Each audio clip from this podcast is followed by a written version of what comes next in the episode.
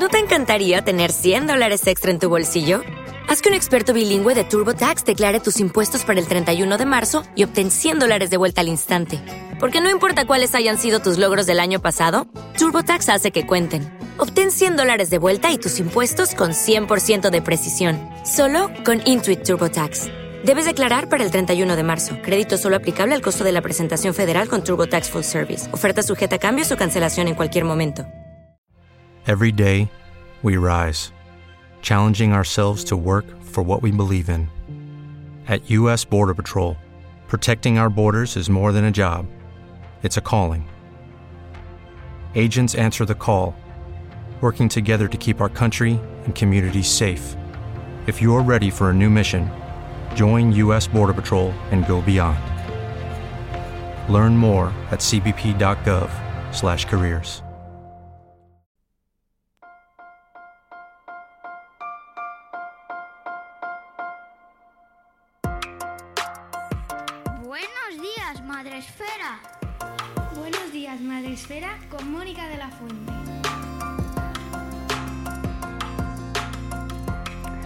Buenos días, Madre Esfera. Bienvenidos un día más, un sábado más, a nuestras jornadas que hacemos estos sábados por la mañana tan especiales, tan madresféricos y tan familiares, que siempre nos abren la puerta aquí los amigos de Espacio Fundación Telefónica.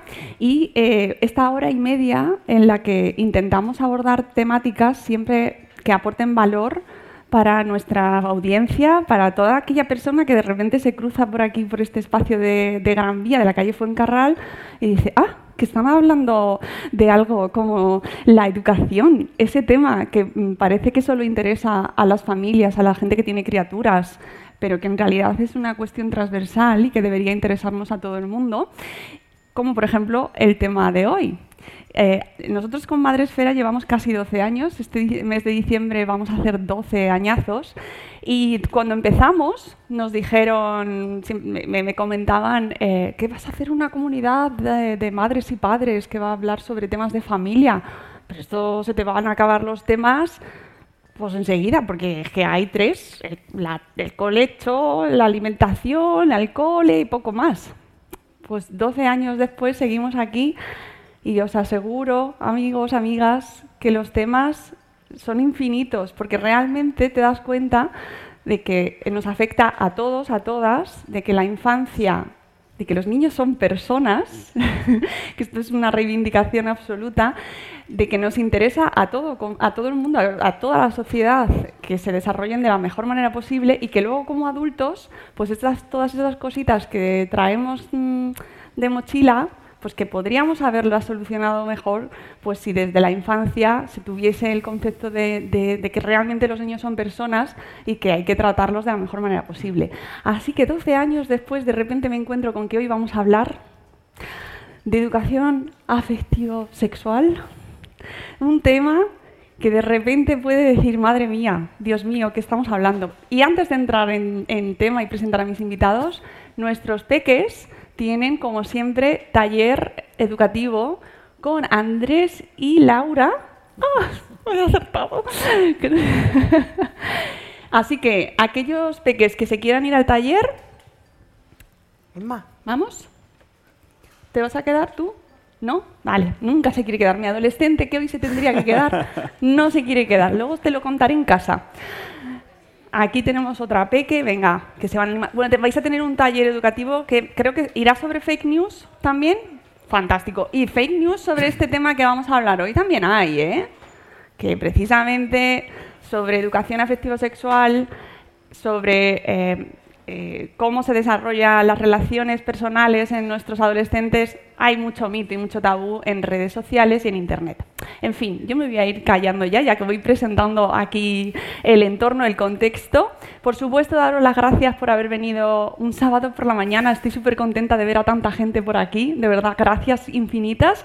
Gracias a todos los que nos estáis viendo al otro lado de la pantalla, porque esto que estamos viendo aquí en directo se ve también en streaming y la gente puede estar desde su casa pues pasando la aspiradora o recogiendo la casa, que esto, lo que nos, los que estamos aquí nos va a tocar hacerlo mañana, pero no pasa nada, ¿verdad? Lo haremos con alegría.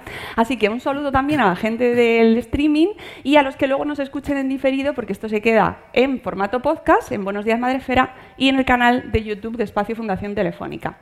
Creo que ya he aclarado todas las cosas y ahora voy a presentar a mis invitados, porque este programa sin los invitados pues no sería nada, porque verme a mí aquí charlando pues como que no.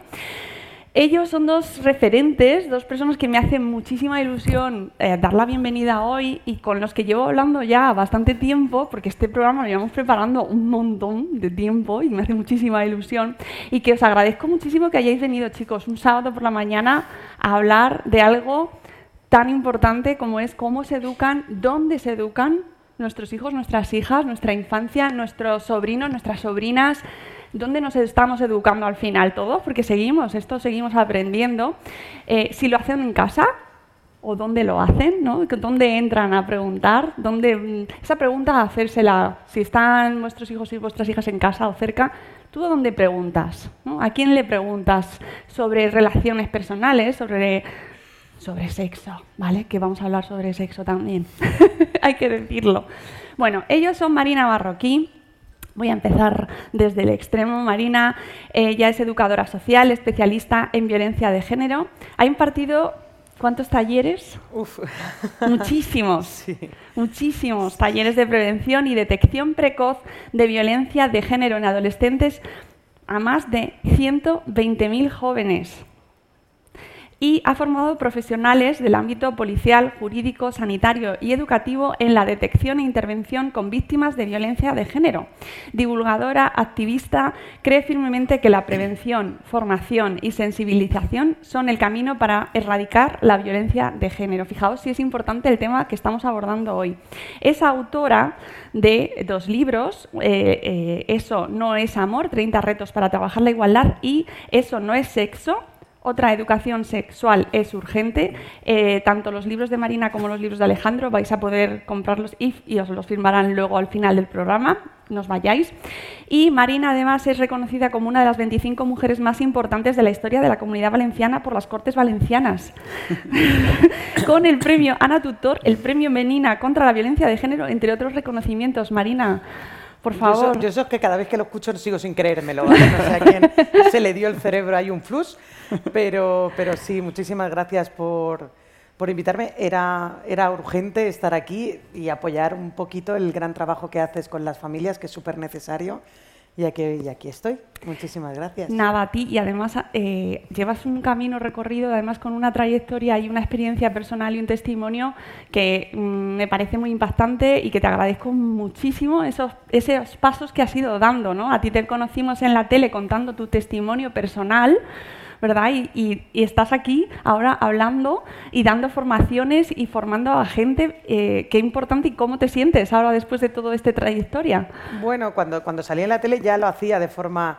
Yo aprendí, por desgracia, la práctica antes que la teoría. Pero, pero me parece importante, además yo me especialicé en violencia de género para entender el por qué, cómo había pasado, cómo, por qué yo, por qué a mí, cómo no me había dado cuenta, cómo como si a mí en el instituto me llamaban la revolucionaria, como pude acabar siendo, siendo un papel en blanco. ¿no? Entonces me pareció importante unir esas dos perspectivas. Yo recuerdo cuando me especialicé había profesionales que decían, pero tú no digas que fuiste víctima, porque eso te quita credibilidad profesional. Y cuando yo estoy frente a la adolescencia, lo que, lo que me muestran es todo lo contrario. O sea, ellos necesitan verdad. Y cuando yo le explico esas claves profesionales, pero le explico como a mí me las explicaron y yo no las vi, y, al final, pues esos talleres que han pasado más, por más de 120.000 chicos y chicas, pues básicamente es el taller que me hubiera encantado que me dieran a mí. O sea, sin tabúes, hablando en su idioma, con su realidad y bajándome del pedestal al que estamos súper acostumbrados a hablar a la adolescencia. Así que, que bueno, ahí, ahí sigo. Es un lujo poder escucharte. Hoy vamos a aprender mucho contigo y tengo muchas preguntas para ti. Como también tengo para Alejandro Villena, psicólogo general sanitario, sexólogo clínico, doctorando en neurociencias, director clínico y de investigación en Dale una Vuelta, que es una asociación de la que luego nos vas a hablar, miembro de la World Association for Sexual Health, investigador en la Universidad Internacional de La Rioja, coordinador de la Unidad de Sexología Clínica y Salud Sexual de la consulta Dr. Carlos Chiclana y autor del libro ¿Por qué no? Que también tenemos aquí, del cual también vamos a hablar y que también os podéis llevar luego a la salida firmadito, que por favor tenéis que firmarme los dos, los míos, ¿eh? que siempre me voy sin mis firmas, es lo peor. Alejandro, eh, con toda esta trayectoria, todos estos trabajos y, y de todo este trabajo que llevas hecho, todos estos estudios, las investigaciones, ¿qué crees que es lo más importante para llegar a la gente que está ahí al otro lado de la pantalla? Bueno, primero quiero agradecerte que me hayas invitado, la verdad es que es un lujo estar con Marina aquí. De hecho, le contaba a Marina que un día escuché por redes sociales algo muy sensato sobre pornografía y de pronto vi, oye, ¿quién es? Y, era Marina, ¿no? Ahí hablando en Instagram. Magia. Y estar aquí, yo llevo, soy expatriado, soy de Málaga y estoy expatriado aquí en Madrid desde hace 13 años y he venido desde que soy estudiante a este espacio a ver todas las exposiciones, por lo tanto me hace especial ilusión. ¿no? El título del, libro creo que resume muy bien eh, el por qué estamos aquí yo, pues hasta que me, metí en el mundo de la investigación de la pornografía, lo que había escuchado eran los por qué sí, ¿no?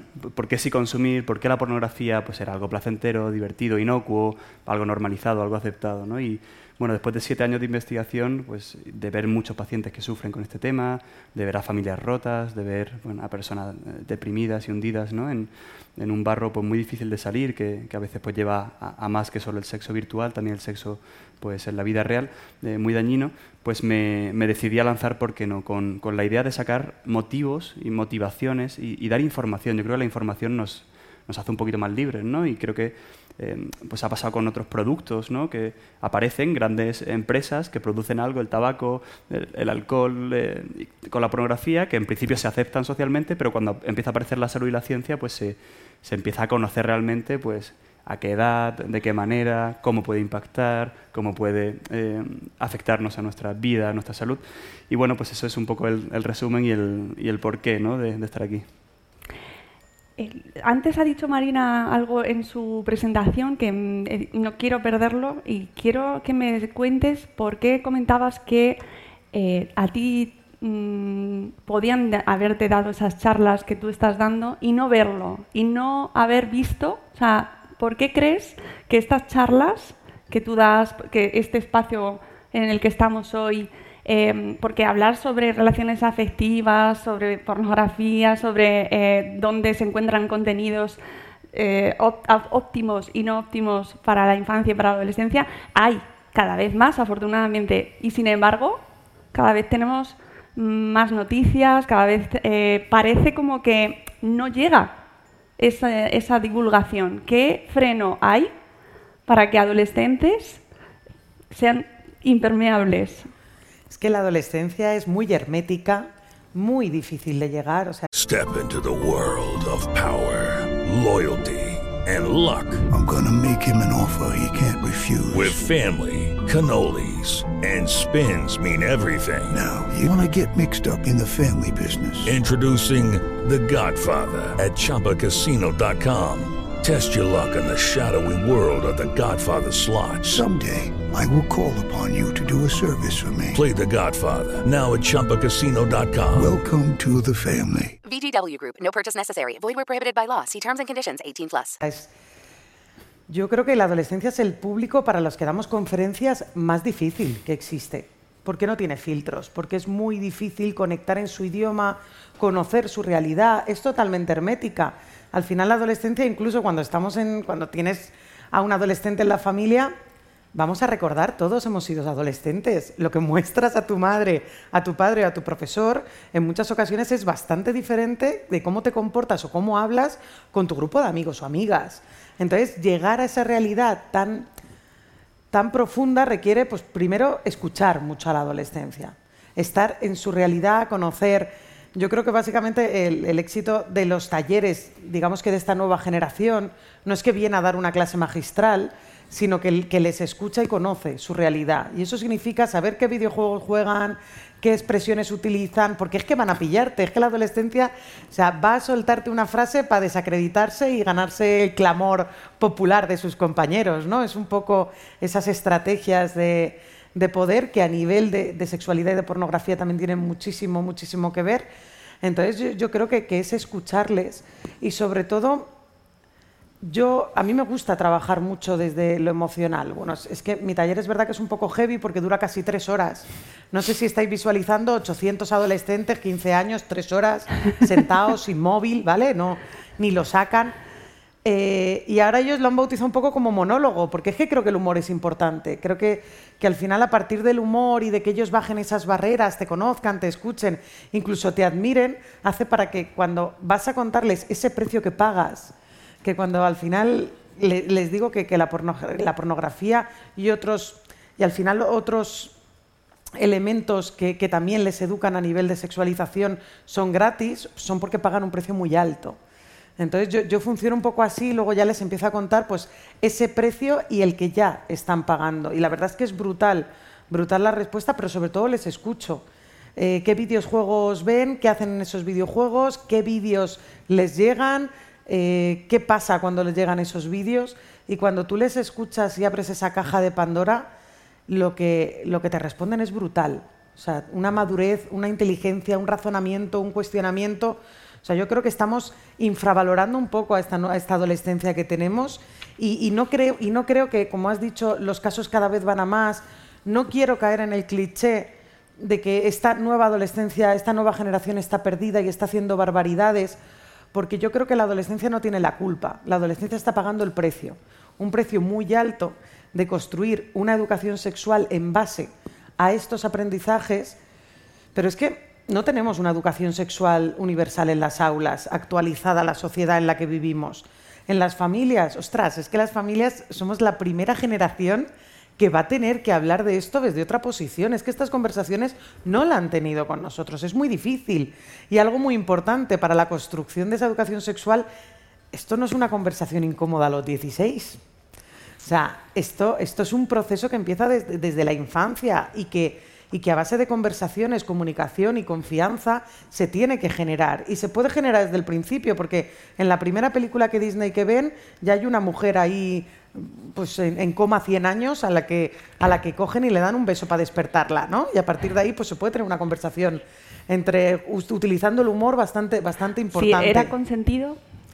¿Era consentido o, o, yo les digo, o sea, pues esa chica lleva 100 años sin lavarse los dientes, ¿sabes? Es que se pueden sacar, se pueden sacar muchas conversaciones de no, ahí. No, es que da para mucho, ¿eh? Ahora que lo traes, digo, ostras, realmente tenemos muchísimas excusas para hablar sobre este tema, pero no, y lo has dicho muy bien, no, en las familias este tema eh, pues así, como oh, no, voy a, no quiero hablar de ello.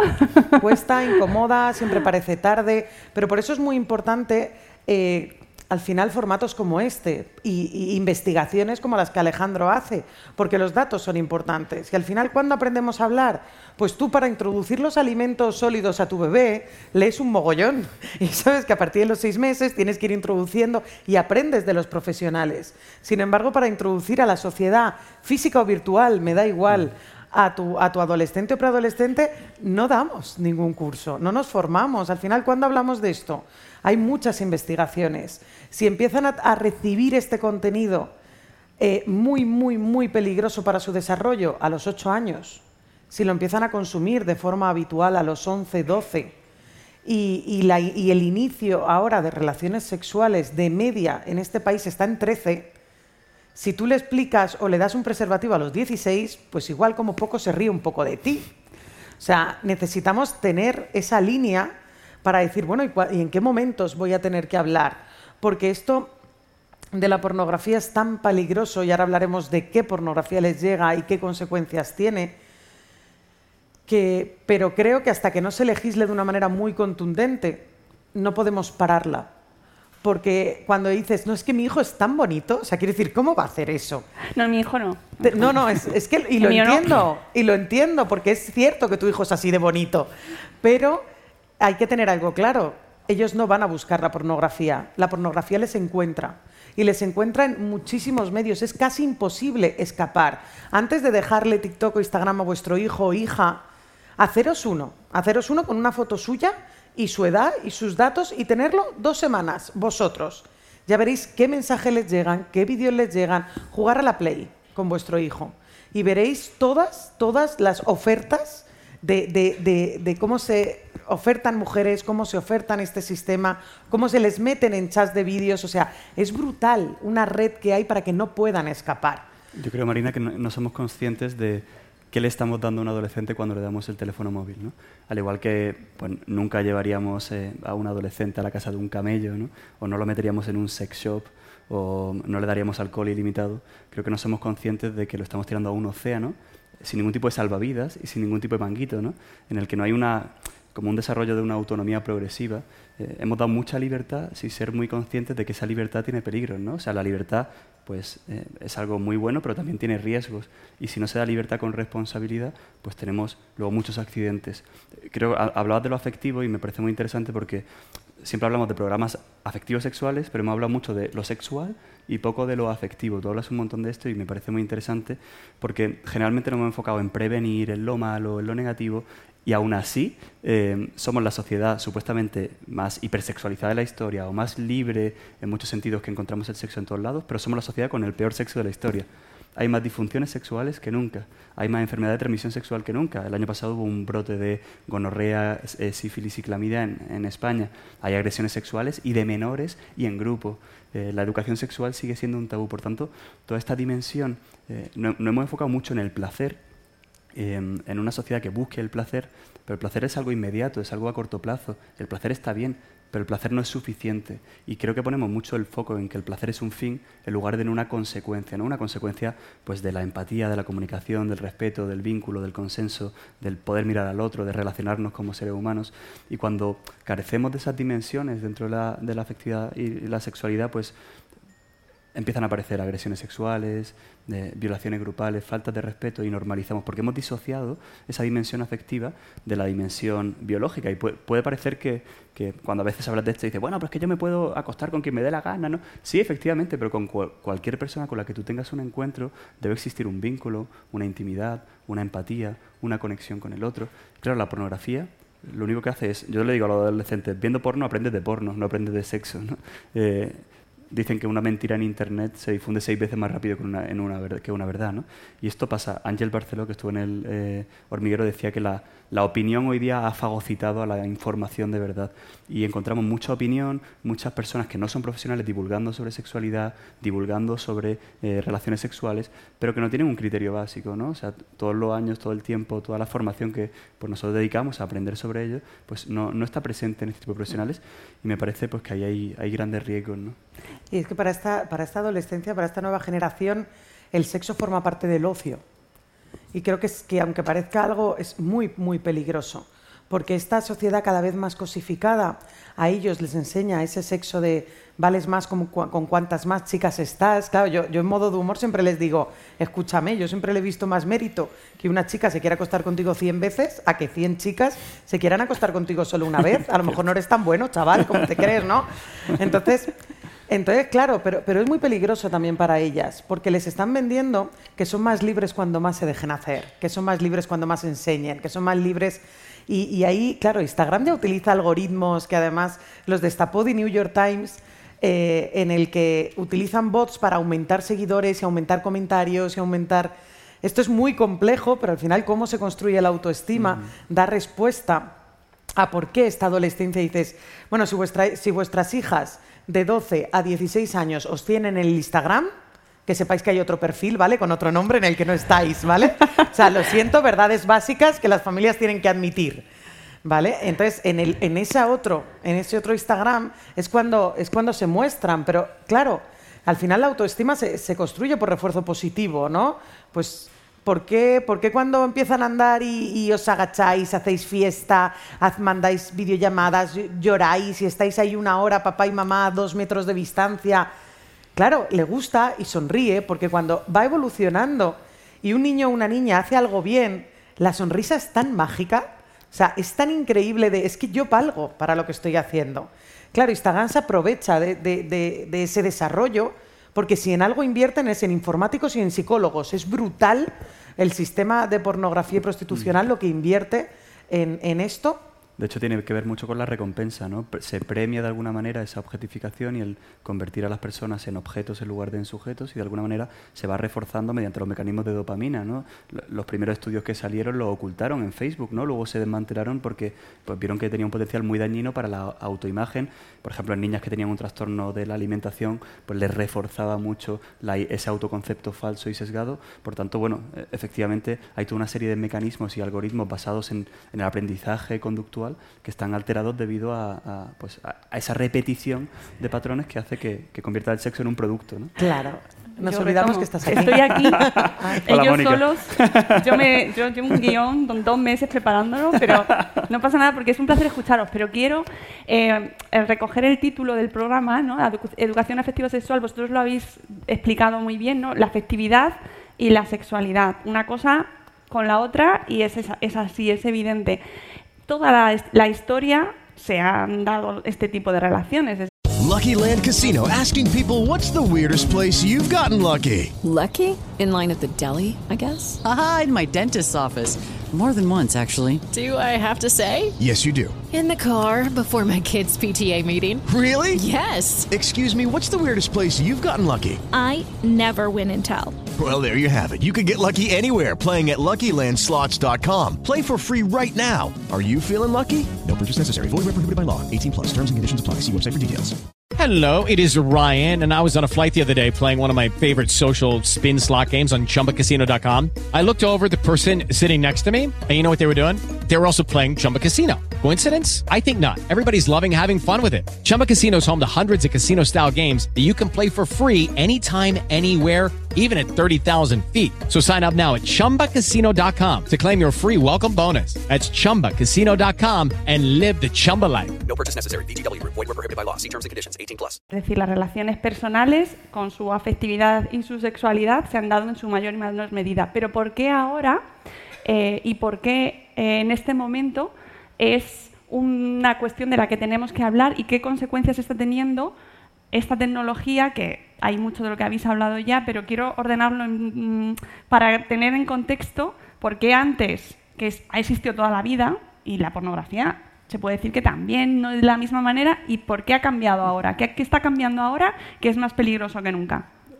A mí me gusta hablar de la sociedad del yo-yo y el ya-ya, ¿no? que es un poco el marco donde nos movemos. Una sociedad muy narcisista y una sociedad eh, de la inmediatez la accesibilidad que hay ahora a la pornografía, eso nunca ha existido. ¿no? no es lo mismo que tú te vayas a hacer una radiografía y te dé un poquito de radiación a que tú vivas en Chernóbil. ¿no? Pues un adolescente con un uso problemático pasa hasta mil horas eh, en los siete años más importantes de la adolescencia consumiendo pornografía. Por tanto, ese impacto y esa configuración es muy diferente. Eh, ojo, que ahí en casa están diciendo, el mío no. el tuyo también. Hay un desconocimiento y hemos pasado, pues eso, de, no tener internet a, tener internet todos los días disponible y eso también yo creo que ha cambiado la disponibilidad, el acceso, el acceso temprano a las pantallas, el dar un iPad a tu hijo para que se calme con cinco años y. Mm, bueno, con cinco. Con tres, con, con dos. cinco no. no tienes hijos. Ay. que me ha hecho gracia. Y entonces, bueno, esa inmediatez y esas descargas eh, de gratificación lo que hacen es pues, producir unos efectos en el cerebro que no se, no se habían visto nunca, ¿no? que son una hiperactivación del sistema de recompensa y de dopamina, de la gratificación inmediata, y eso lo que hace es anular la corteza frontal del cerebro, que es la que tiene que ver como el director de orquesta, el que planifica, el que organiza, el que regula o el que autocontrola, se va deteriorando. Por tanto, tenemos niños con, con problemas para parar, que ya en la adolescencia se está formando todavía esa corteza y tenemos problemas para parar, para regular por tanto, claro, para respetar a una persona, para saber cuándo decir que no, tenemos más dificultades, ¿no? Porque somos muy impulsivos y buscamos la gratificación inmediata en la adolescencia. Si le estamos dando un producto en el cual se está alimentando toda esa hiperestimulación del sistema de recompensa y se está impidiendo que el sistema de control o de contención se desarrolle, pues tenemos problemas neurocognitivos, problemas en la atención, problemas en la memoria y problemas también luego en el sueño, que hace que estés menos, descansado al día siguiente porque se consume pornografía hasta altas horas de la noche, incluso deteriorando el sistema, de, el, rendimiento académico luego. Yo creo que, bueno, Alejandro lo ha, explicado súper bien y, y es sobre todo es ya, ya dicho, la, la edad tan temprana, el estímulo y las horas que pasa, que es brutal, pero claro, ¿qué influencia tiene sobre todo en las edades y en qué pornografía ven? Exacto. Porque ahora sí. estamos empezando a decir las familias pornografía sin atragantarnos, ¿vale? sin que nos dé una taquicardia. Ya parece que está tanto en los medios y tal, que es un tema del que se puede hablar. Pero aún tu cerebro cree que es la pornografía que tú conocías. Y eso no es así. Yo cuando les digo a los chavales, mira, vuestros padres veían porno, superarlo. Vais a tener una conversación súper bonita en la comida. Os voy a explicar qué porno veían vuestros padres. Butanero toca la puerta. Yo no tengo para pagar. Hay ciudades en las que tengo que explicar que es un butanero, que esto ya me parece horrible, ¿vale? Pero butanero toca la puerta, yo no tengo para pagar, tiroriro, tiroriro. Podía ser butanero, fontanero o albañil. La profesión cambiaba, pero el argumento era el mismo. Eso no se parece en nada a la pornografía que ven. Además, la pornografía capta a nuestros adolescentes en edades más tempranas, las más agresivas y las más violentas y las más sádicas, llegan sobre todo antes de los 14 años. Empiezan en estos primeros estímulos y 11, 12, 13 años es un bombardeo de un sadismo. Estamos hablando de, de vídeos en los que en la mayoría de ocasiones la mujer ni siquiera acaba viva. Ese es el nivel, ¿vale? Y lo siento, pero es ese. El 88% de todo el porno que existe y ve en nuestra adolescencia tiene violencia física contra las mujeres. Ver ese nivel de sadismo y violencia unido pues, a las horas que pasan también jugando al Fortnite y el GTA, que también une esa violencia y ese estímulo tan tan bestia en el momento en el que tú desarrollas tu sexualidad, yo les digo, claro, claro que separa lo afectivo de lo sexual. La pornografía no tiene ni un atisbo de afectividad. Claro, yo les digo que da igual que sea una noche que 10 años, que si tú quitas las sonrisas, las caricias, las miradas, los juegos, los besos, las cosquillas, las... si tú quitas todo eso de una relación sexual, explicarme qué queda. Queda lo que ellos están aprendiendo que es el sexo. Y os aseguro que, bueno, vemos el peligro que es tan, tan, tan horrible como sociedad, como esas violaciones grupales, esas violaciones múltiples, eh, que, bueno, la Fiscalía, el sistema del Poder Judicial han, ya volvió a decir hace dos días que había aumentado, si no recuerdo mal, un 400%, cual es que soy un poco el... pero que había aumentado muchísimo, sobre todo en manos de menores, los que, los que, los que ejercían esas agresiones. Pero claro, es que es el sexo que ellos han aprendido. Y eso es la punta del iceberg. Lo que yo me encuentro día a día en cada ciudad es la normalización de la violencia sexual como sexo. La normalización de que es cómo lo tengo que hacer y de que las chicas, las chicas lo ven un poco más tarde, ¿vale? Los estudios dicen que los chicos tienen los primeros, los primeros imágenes o, o, o vídeos 8 9, lo consumen de forma habitual a los 11. Sin embargo, las chicas empiezan a consumir los 12, 13 sobre todo para saber qué es eso de los que sus compañeros de clase hablan. O sea, si a una amiga, a una chica de clase le dice, pues te vamos a coger cinco y te vamos a hacer, no voy a decir frases que porque las buscáis y es horrible, ¿vale? Pero, claro, ella quiere saber qué es eso que ellos ya están hablando. Y ellas también aprenden a qué, cuál es su papel en el sexo, que es dejarse hacer muchas cosas. Entonces, yo, la parte más horrible cuando, cuando hago las conferencias es que da igual que cada día esté en una ciudad, da igual la ciudad, da igual el instituto. Después de esas tres horas, lo que hay es una cola muy larga de chicas llorando, contándome verdaderas barbaridades, brutalidades sufridas con 13 años que la inmensa mayoría de, de veces no han contado a nadie. Violaciones extremas que no han contado a nadie. Claro, y cuando yo les pregunto, pero es que esto lo tiene que saber tu familia. Es que esto necesita de ayuda psicológica para poder superarlo. Y más a una edad, ostras, tan tan vulnerable en el que se está construyendo todo lo que serás. La frase que más me dicen es, no, yo no puedo decírselo a mi familia. Y yo, claro, yo no sé de qué familia vienen, eso es cierto, pero lo que sí sé es que esta sociedad cada vez está más preparada para acogerlas. Y a lo mejor es una profesora un profesor, una psicopedagoga, y me dice, no, no, si mi familia es maravillosa. Pero yo no puedo defraudarles. Yo no puedo decepcionarles. ¿Cómo le voy a decir que yo queda con un chico que parecía súper simpático en Instagram? O sea, no sabéis qué dolor se oculta. Por eso hablar de estos temas en casa no es únicamente para prepararles, para saber que eso no es real, que también lo es, sino porque, lo siento, hoy en esta sociedad en la que vivimos va a ser muy difícil que se libren de, en mayor o menor medida de esa violencia sexual, de acoso a través de redes como mínimo o de esa pero necesitamos generar el entorno para que nos lo pueda contar muy pronto, muy pronto, y podamos ayudarla, y que pueda de verdad reconstruirse y construir una, autoestima, una personalidad y una sexualidad sana. Es muy peligroso a, esas edades, ostras, porque es que yo, yo además hago pequeños atisbos, en el libro hay muchas más consecuencias, pero les digo, es que a esa edad se está desarrollando la empatía, la capacidad de sentir el dolor de otra persona. En los vídeos que ven siempre hay dolor hacia las mujeres, pero no solo les está diciendo que tienen que ver a una mujer sufrir muchísimo y que no les tiene que importar, la pornografía les está diciendo que les tiene que excitar. Y eso es otra frontera, eso es otra barrera a nivel de desarrollo. Entonces, claro, cuando yo les digo, es que me habéis contado un vídeo brutal y os estabais riendo todos. Y es muy visual porque mientras ellos están riendo hay veces que, a la compañera de delante de la misma de la misma clase le está cayendo una lágrima, en plan, pero, pero ¿cómo me podéis decir eso? O sea, creo que, ese, esa, esa, falta de, empatía que se está dando en esta primera generación de 13, 14, 15 años viene muy ligada a esta consecuencia. Hay un estudio que confirma eso, que es el, el daño que hace la pornografía a las neuronas espejo, que son los centros de la empatía del cerebro, y tienen que ver con la imitación y con, con, la, empatía y con la conexión con el otro. Y se ve que un mayor consumo de pornografía produce una mayor desconexión empática, ¿no? que eh, pues se confirma neurobiológicamente que esos centros de la imitación luego se replican entre esa asociación pues, del dolor y del placer que tú decías que es muy peligrosa, y cómo eh, el hombre tiende a creer que eso es lo esperable de él como figura masculina, y la mujer tiende a replicar lo que se espera de ella como figura femenina de sometimiento. ¿no? Por tanto, tanto los niveles de agresividad verbal y física como los niveles de victimización de la mujer se ven ampliados. De hecho, el año pasado salió un estudio en el mundo del CiberESP que decía que la mujer que ve pornografía tiene cuatro veces más probabilidad de ser agredida sexualmente y que el hombre que ve pornografía tiene dos veces más de probabilidad de ser agresor sexual. Perdón, Mónica, que, si no... no, no, no, ah, es vuestro programa, no pasa nada.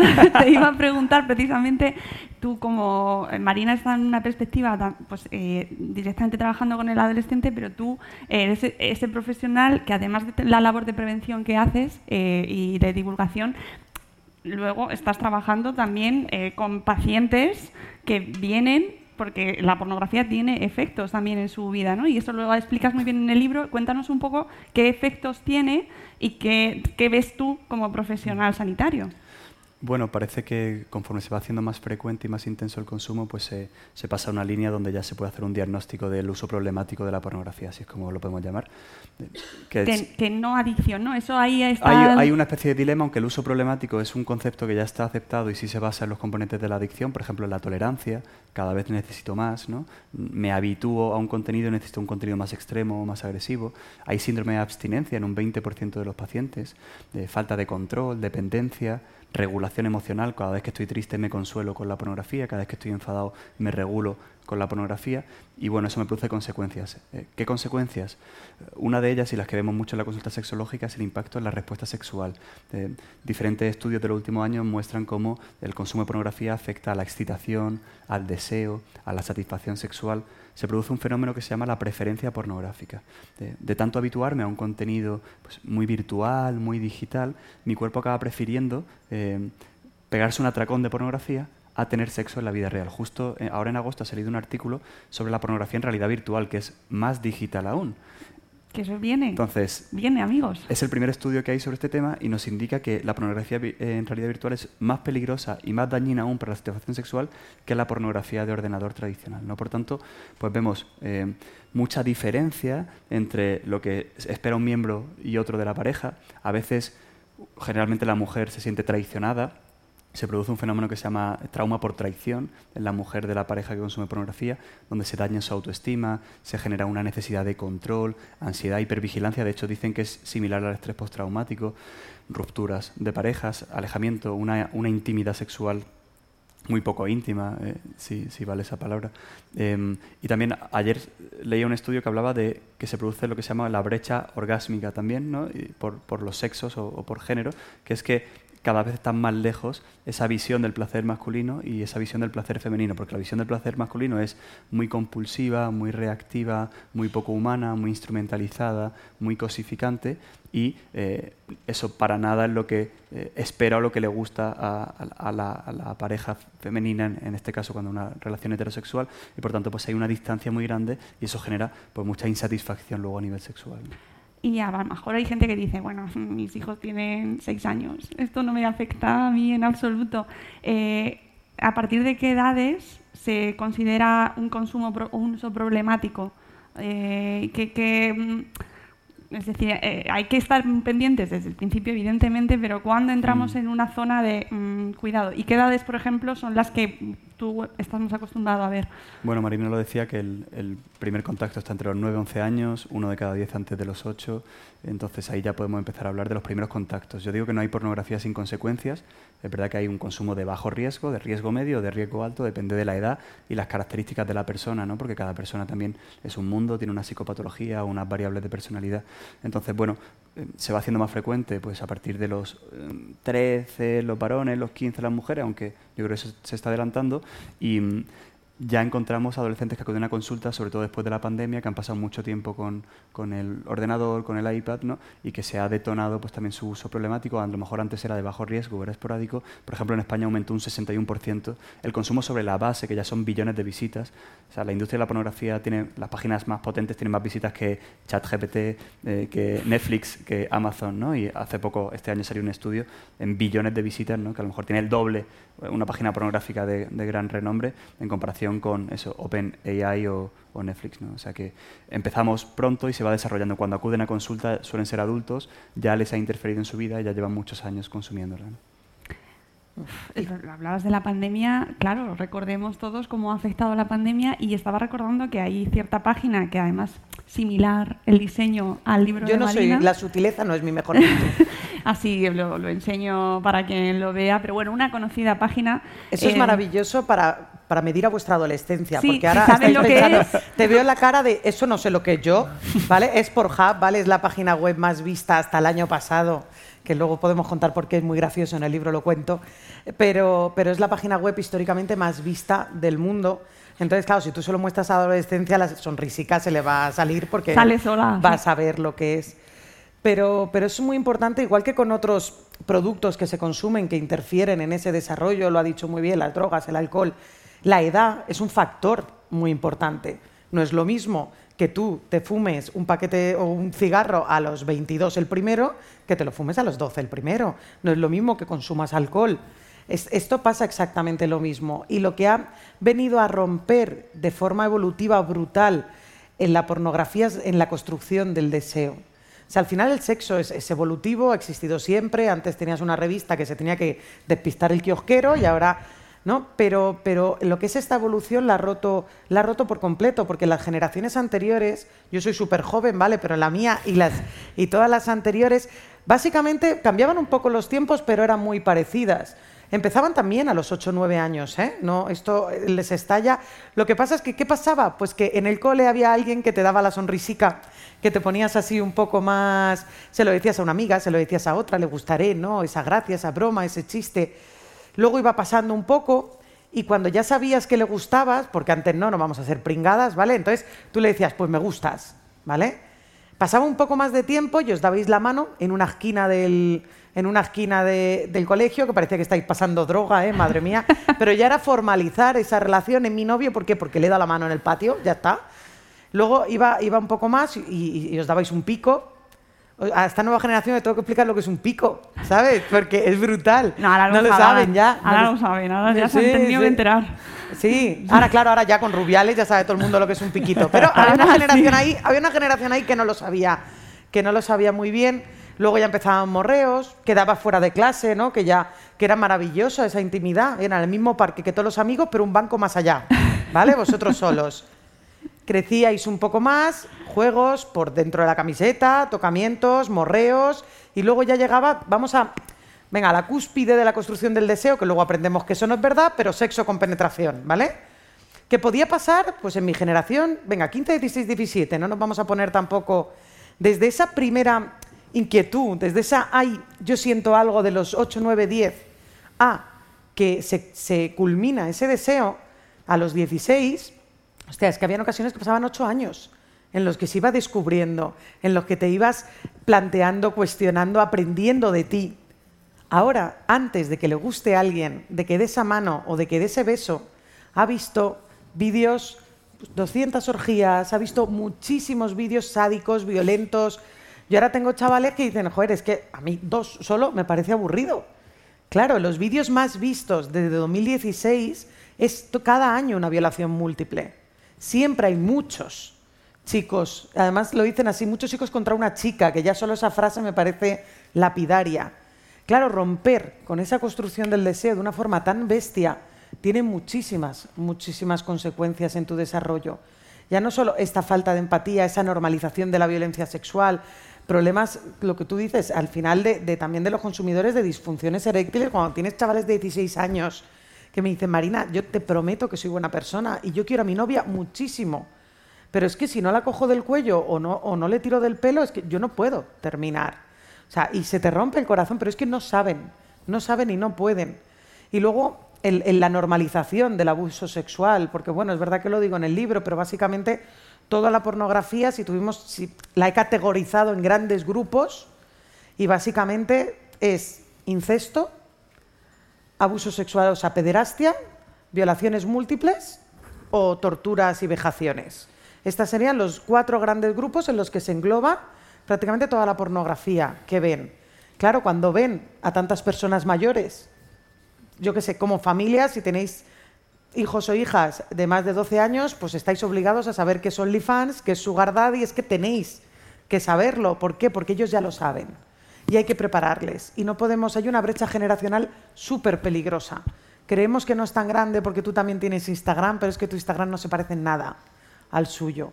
Y, y, otra de las consecuencias que a mí me preocupa mucho, que los estudios aún no recogen, pero os animo a recogerla muy, ya muy, de forma muy urgente porque me la encuentro, es el abuso sexual entre menores. ¿Por qué? Porque a los 8, 9, 10, 11 años, de verdad, por supuesto que vuestros hijos no saben lo que es ese sexo, no lo saben. Reciben, pues como una generación anterior te traía un trozo de revista con unas tetas que tú decías, ja, ja, ja, esto sé que está prohibido, pero no sé qué gracia me hace.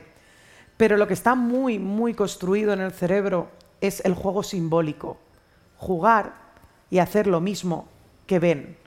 Entonces, pues cuando juegan a ser policías, cuando juegan a ser superhéroes y tienes un hijo que es Spiderman y, y casi se te descalabra de arriba del sofá, ¿vale? ¿Por qué? Porque él juega siendo Spiderman.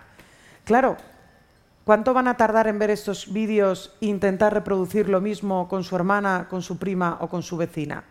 Y esto es una realidad muy, muy oculta porque si solo se puede detectar un 1% de todo el abuso sexual infantil que viene por parte de adultos, ¿cómo como sociedad vamos a detectar el que va jugando entre iguales? Y es muy urgente porque, claro, las consecuencias es de ese abuso sexual, tanto el que lo ejerce como, el, como la que lo sufre. Yo es verdad que, que, lo digo y, y, me parece muy urgente, pero es que es, es que es una realidad. Es que yo recuerdo hace pocos meses que después de, atender a toda esa, a esa, cola había un chico de 12 años esperándome justo en la esquina de la puerta, ya donde tenía el coche. O sea, cuando tú estás en un instituto no estaba ni en el aula ni... Y cuando se acerca me dice que, que, su padre le ha denunciado. Su padre le ha denunciado porque se masturbó delante de su hermana de 5 años. Y que él no sabía lo que estaba mal. Que ahora lo único que sabía es que todos estaban enfadados con él. ¿Cuántos años tenía? 12. Y que, y que, claro, que a él con siete años su vecino le había tocado viendo determinados vídeos y que, claro, de repente lo, te mira y te dice, es que yo de verdad no sabía, que yo ya no sé lo que está bien y lo que está mal.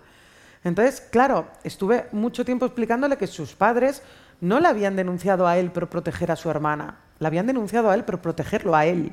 Y porque tenía que saber que la conducta que había tenido no era ni normal, ni inocua, ni sin consecuencias, era algo muy, muy grave y la gente va a la cárcel por eso. Pero me refiero a que es una realidad que está muy, muy oculta y que cada vez las adolescentes me cuentan más. Como está una reunión familiar y de repente mi primo me metió en una habitación. O sea, tenemos que tener también muchas vistas porque, porque es que es una consecuencia de verlo tan pronto y aunque no sepas que la consecuencia es tan grave, porque a esa edad no lo sabes, sí la estás ejerciendo. Madre mía, me has dejado Em, vamos a hablar de las familias y precisamente y de recursos para ellos porque es nuestro público objetivo porque en casa y es donde hay bueno es uno de los sitios en el que hay que hablarlo vale que no solo en casa sino también en la escuela en el entorno en como sociedad Pero vamos a hablar de la familia y vamos a hablar de recursos porque eh, Alejandro eres director clínico y de investigación de una asociación que me parece que es un recurso buenísimo y que hoy queremos dar a conocer también, que se llama Dale una vuelta. Cuéntanos cómo surge, en qué consiste y qué puede servir o cómo pueden ayudar a, la gente que nos está viendo al otro lado de la pantalla, que seguro que está como yo, que se ha quedado con la historia del niño de 12 años, así como con el alma en los pies.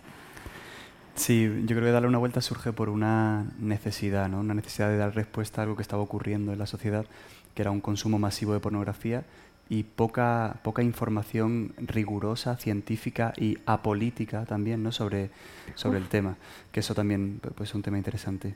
Em, nos centramos en, en, diferentes pilares, uno de ellos es la ayuda, desde pues, hace ya más de ocho años tenemos un mail de ayuda gratuita en el que prácticamente todos los días nos escribe alguna persona, a veces el propio adicto, a veces la pareja del adicto, a veces los padres del adicto o, o algún familiar también hemos creado webinars de salidas, de ayuda, y algo que, sí que creemos que es muy interesante porque vimos mucha necesidad de, dar formación, ¿no? de, construir, de, eso, de dotar de herramientas pues, a madres, a padres, a profesores sobre este tema, y creamos pues, el primer curso online que, que ha habido, creo, en, en, la historia de, por lo menos hispanohablante, de adicción a la pornografía, con un itinerario para educar. Hello, it is Ryan, and I was on a flight the other day playing one of my favorite social spin slot games on ChumbaCasino.com. I looked over the person sitting next to me And you know what they were doing? They were also playing Chumba Casino. Coincidence? I think not. Everybody's loving having fun with it. Chumba Casino is home to hundreds of casino style games that you can play for free anytime, anywhere, even at 30,000 feet. So sign up now at chumbacasino.com to claim your free welcome bonus. That's chumbacasino.com and live the Chumba life. No purchase necessary. DTW, void, prohibited by law. See terms and conditions 18 plus. Lucky Land Casino asking people what's the weirdest place you've gotten lucky? Lucky? In line at the deli, I guess? Aha, in my dentist's office.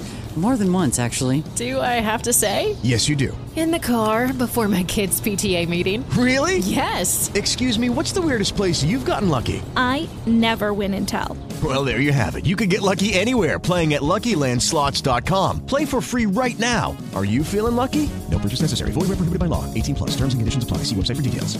Y otro para madres y padres de familia. Por tanto, bueno, esa parte de la formación y esa parte de la ayuda fueron como los pilares principales y luego sí que tenemos una parte como muy social también de, de información, de concienciación, de, de, mandar un mensaje. Ahora estamos trabajando, pues, presentamos en el Ateneo de Madrid una propuesta de pacto de Estado eh, de mínimos para la regulación del contenido eh, al que acceden los menores, junto con UNICEF, Fundación ANAR, eh, Asociación Europea de Transición Digital y otras entidades potentes en este sentido, con la idea también de intentar hacer algo. No, no, no queremos quedarnos solo en el discurso de mm, informar o quejarnos de lo que está pasando y en plan negativo, como decía Marina, ¿no? no solo de lo mal que están los adolescentes, sino vamos a intentar aportar algo tanto para las familias que puedan formarse como para la sociedad que sea consciente de lo que ocurre en la propia industria, en el propio negocio de la industria y luego en el residuo de la industria, que son las personas que lo consumen o los adolescentes, porque eh, al final el precio lo paga el adolescente, lo paga una eh, madre de familia, lo paga la propia actriz pornográfica a la que se le ha dejado en su, en su rodaje o, lo paga pues el que es adicto y ha destrozado a su familia. Y además eh, tenéis web, la gente puede acceder desde, desde cualquier sitio, desde el móvil, desde el ordenador, con un montón de recursos que muchas veces las familias y esto también quería comentarlo con vosotros, mm, o sea, tiene la intención de que, evidentemente queremos lo mejor para nuestros hijos y nuestras hijas, ¿no? Y hay veces que prefieren, eh, bueno, pues este tema no lo voy a hablar porque se sobreentiende o se ha entendido de esa manera en muchas ocasiones, que hablar de ello va a provocar que nuestros hijos, nuestras hijas vayan directos a tener relaciones sexuales, ¿no? Que hablar de sexo desde una edad temprana les va a motivar, pues eso, eh, eh, que estén incontrolables todo el día. Es que hablar de sexo no es solo, o sea, construir una educación sexual no es hablar de sexo. Hay, un camino que va de forma muy paulatina y muy despacio. O sea, construir una sexualización. Estamos en una sociedad que, en la que todo está sexualizado, en la que hay sexo por todas partes. Intentar pasar un día sin ver una teta que os venda algo es prácticamente imposible. Y esto, lo que digo al final, cómo se educa, cómo se despierta. A mí despertar una mentalidad crítica y hacerles conscientes del dolor ajeno me parecen los dos principales antídotos para que todo este contenido que van a recibir no les permee, o sea, no forme después parte de su personalidad. ¿Cómo se despierta una mentalidad crítica? siendo súper pesadas. Súper pesadas, haciendo Eso conversación de todo. Sí, porque es así, y aunque seas ahí la que... Yo recuerdo hace, hace ya unos- un par de años viendo con mi sobrino la patrulla canina. Hombre, la patrulla a- canina. voy a tope, voy- ¿En serio? Claro, Esto no me lo esperaba. A- eh, no te esperabas hoy la patrulla canina. ¡Qué crossover! Ah, entonces yo le pongo, vamos a ver, Xavi, ¿por qué hay cuatro chicos y solo una chica? Sí, ¿y por qué no mandan siempre a la que vuela? Si es que volando solucionas todas las misiones. Me dice, no, tía, que hay otra que solo es cuando nieve. Y yo, ah, trabajo temporal, ¿por qué siempre los trabajos precarios para las mujeres? ¿Por qué los...? Y digo, ¿y es que cuatro? ¿Por qué todo, todo tu merchandising, que os aseguro que es, bueno, soy padre, todo, ¿vale? Desde el calzoncillo hasta la botella, hasta... Siempre está el policía y el albañil. ¿Es que el ecologista no mola? O sea, de repente me mira y, tía, ¿puedo ver la patrulla canina tranquilo? Y yo, claro que sí, cariño, pero eh, de verdad que parece que no. Pero es que eso va goteando. Hacerles conscientes del dolor ajeno, hacerles conscientes... Estamos en una sociedad que ese individualismo hace que les queramos proteger del mundo en el que vivimos. Y, yo recuerdo, y, y te haces adulta y le das valor ¿no? a estos pequeños gestos que tienen tus padres, que parecía que no fuera nada. Pero cada vez que recogía el, euro del carro de la compra, siempre me decía, dáselo a esta persona que está pidiendo y mírala a los ojos, porque es que no sabes las vueltas que puede dar la vida y todo el mundo sufre. Míralo porque es una persona que necesita ayuda. Y, ahora, sin embargo, tendemos a casi quitarles de la visión, ¿no? De, intentar que no. Tienen que, hacerles conscientes del dolor ajeno, tienes que saber despertar una mentalidad crítica y sobre todo tienes que hacerlo en su idioma. ¿Esto cómo se hace? Madre mía, el reggaetón, reggaetón. Tú ves a tu niña de siete años hacer haciendo twerking y tú quieres morirte en ese momento y decir, yo qué he hecho mal en la vida, ¿sabes? ¿Para que, eh, que me esté bailando twerking mi niña de siete años? La, la mejor manera de que aprenda es haciendo. ¿Y eso qué es? Enséñame a hacer twerking, hija. Enséñame a hacer twerking y vamos a escuchar esta canción. Y esta canción, ¿por qué dice dale más fuerte y pégale hasta que? Pero ¿por qué hace? Mira, nosotros lo podemos hacer mejor. Vamos a hacer otra letra de canción ahora con los micrófonos estos de feria que todos hemos caído, aunque vale una pasta, o sea, que decir, aquí esto no... Ese, ese, ese- claro, vamos, vamos a grabarlo otra vez. Y a partir de ese aprendizaje también se está trabajando la sexualidad, la cosificación, porque es que es un mensaje sexualizado el que tiene esa, esa canción. Y tenemos que ir construyendo toda esa sexualidad. Y luego hablando de sexo, yo, yo- se llama Eso no es sexo el libro, pero igual que en Eso no es amor, en los últimos capítulos es ¿qué sí es sexo? Porque tenemos que empezar un poco a desmitificar y yo creo que, sinceramente, la única manera de, com- de combatir con la pornografía y con el sobreestímulo que da, solo hay algo más excitante que esa, porque está medido al milímetro esa estimulación, que es el sexo de verdad.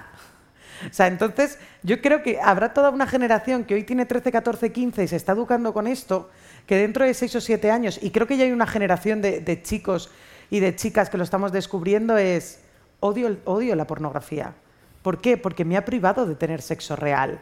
Porque cuando descubran eso, lo que son las caricias, los besos, que alguien se acueste contigo porque te desee y no que se quede inmóvil mirando a otro lado, aguantando las lágrimas y que cuando descubran esa sexualidad basada en, en divertirte, en, en excitarte, en quererte, en cuidarte y en disfrutar con otra persona y contigo mismo, porque también hasta ese desarrollo de, de- esa iniciación a la sexualidad propia que tiene la adolescencia basada en la masturbación, también está dañada por la pornografía, porque ya no se descubren y se tocan y se excitan ellos mismos, necesitan ese estímulo inmediato.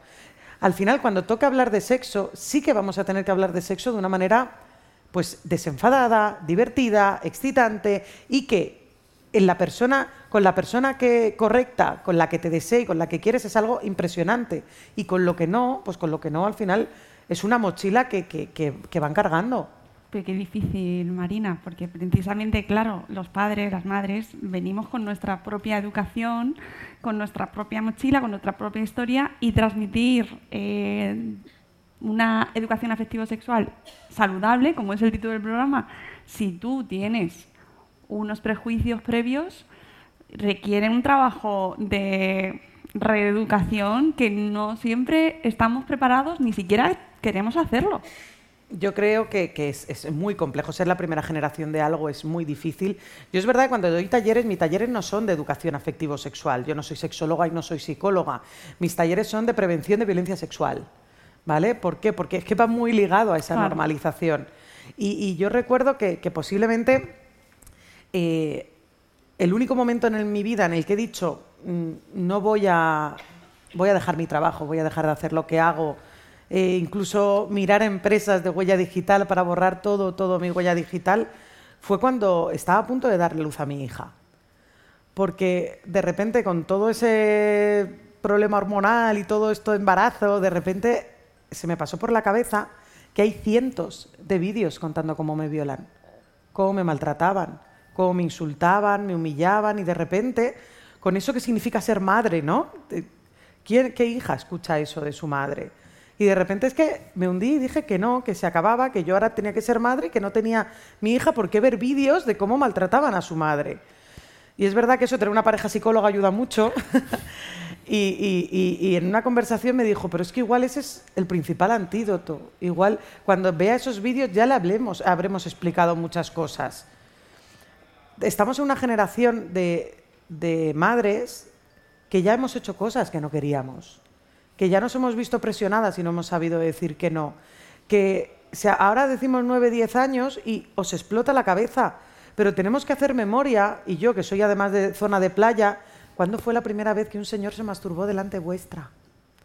¿Cuándo fue? O sea, porque las edades os van a asustar porque van a ser bastante parecidas. Y si la mejor manera de prevenir es abrir esa caja de Pandora que tanto nos duele es contarle a lo mejor ser su mejor ejemplo. Y decir que algo que dices que sí sin sentirlo de verdad y que te vas a tu casa diciendo no ha sido para tanto, cuando se lo cuentas 30 años después te sigue haciendo llorar. Entonces sí era para tanto. O sea, yo creo que, necesitamos hay una generación de padres que también ha consumido porno. También me parece muy importante. Ahora es, sobre todo para el tema de manadas, vimos de la Universidad de La Rioja ayer el chat, es romper esa fraternidad masculina porque ahora todo esto de lo que estamos hablando, del porno, de los 10 años, tiene muy poco que ver con el sexo en un primer momento y tiene mucho que ver con la socialización masculina. Como entre chicos, el que lleva el vídeo es el más popular, el otro, aunque se siente un poco incómodo, ¿cómo le voy a decir que no a mi colega y voy a ser el pardillo si no sigo y mando al día siguiente uno más bestia? ¿Cómo si no contesto algo? O sea, es una presión para los chavales. Tener que aguantar y normalizar ese nivel de violencia. ¿Por qué? Porque, porque es la socialización entre colegas, porque es que tengo que, tengo que tener amigos, es la base de la adolescencia. ¿Cómo voy a ser yo el que me salga de un grupo porque han enviado algo que a mí me hace sentir mal? Entonces yo creo que, que, eso también hay una generación de padres que ya lo ha vivido, que habéis hecho toda la evolución masculina, os habéis deconstruido, os habéis cuestionado, os habéis tanto, y de repente hay un grupo de WhatsApp de amigos del cole que dices, este, ¿para qué me voy a poner a enfrentar si no me van a entender? esos grupos en los que no paran de pasarse chistes y memes. Y fotos. Y, fotos, a cual peor, y en el que nadie dice nada, incluso aunque no estés de acuerdo, ¿no? ¿Cuántos hombres no lo ven y no están de acuerdo? ¿Cuántos chicos pueden ser, participar, ¿no? Y no decir nada por, Hombre, no voy a decir nada. Es que le estamos exigiendo a la adolescencia algo que, los adultos aún no hemos conseguido. Y eso lo tenemos que tener claro. Entonces yo creo que los padres aquí tienen un papel fundamental a la hora de romper con esa, con esa masculinidad, romper con cuánto habéis tenido que hacer, tragar y cosas de las que hoy os arrepentís solo por seguir a un colega. Es responsabilidad individual también, ¿no? O sea, que yo creo que eso, cada clic importa y si se acaba con la demanda, pues se acabará con el producto también. Hay, una frase de tu libro que me lo leí este verano en la playa y mm, creo que, creo que sí, era algo así, que era como preguntar a tu hijo qué es lo más importante, ¿no? Eh, si responde el dinero, el trabajo, algo está haciendo mal. ¿no? Entonces, este, este modelado, este modelaje creo que es, es fundamental. Yo en, el libro hablo de la eh, educación sexual altamente sensible, porque siempre se ha censurado mucho la sensibilidad hacia el varón, principalmente. ¿no? Eh, en mi casa, si estamos hablando de, de, algo emocional, pues probablemente se implique más la figura materna que la figura paterna, ¿no? porque bueno, es una construcción sociocultural de todo ese tema.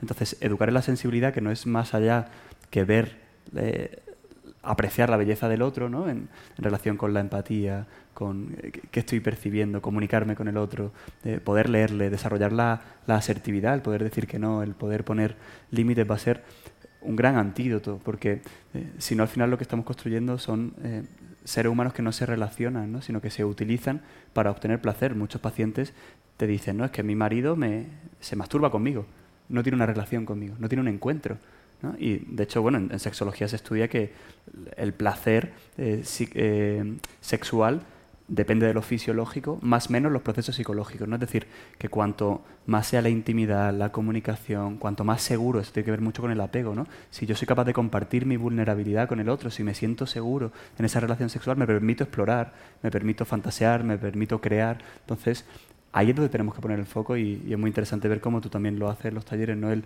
alejarnos de solo lo sexual y solo hablar de sexo, sino y eso eso quita miedo a las familias también, ¿no? Porque a veces ¿Cómo voy a hablar de una relación sexual? ¿Cómo voy a hablar de este contenido pornográfico?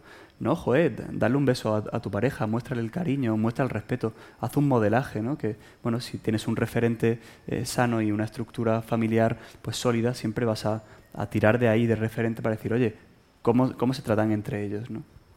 Hoy estamos hablando mucho de sexo y de pornografía porque ambos trabajáis mucho con este tema, pero es verdad que está todo relacionado, no quiero que se nos vaya de, afectividad, de, van unidos, es decir, eh, estamos intentando formar a criaturas de una, de una manera muy saludable y al final eh, las relaciones pues en- normalmente, luego hay excepciones, pero conllevan ambas cosas, ¿no? Entonces, entender que, que una cosa va con la otra, yo creo que a veces es como lo más, las familias, ¿no? Nos preocupamos mucho en valores, nosotros de hecho en Madrefera lo abordamos muchísimo, ¿no? Como educar en valores, la crianza respetuosa, la empatía y tal, pero el tema del sexo ya vendrá cuando llegue, ya llegará cuando llegue y ya se educarán y, y leemos, el otro día leía un tuit de alguien que decía, reclamaba, reivindicaba que bueno que, que los niños se educasen como pues como toda la vida que se buscase la información se buscasen en, los streamers en los youtubers que son sus referentes y, en modelos totalmente sexualizados donde no olvidemos que es un negocio se por ejemplo en Twitch y esto lo habréis visto seguro eh, se premia aunque se prohíbe la pornografía como tal pero ¿qué contenidos elige en muchas ocasiones, y no quiero generalizar, pero muchas mujeres dentro de Twitch? Contenidos que rozan el contenido erótico.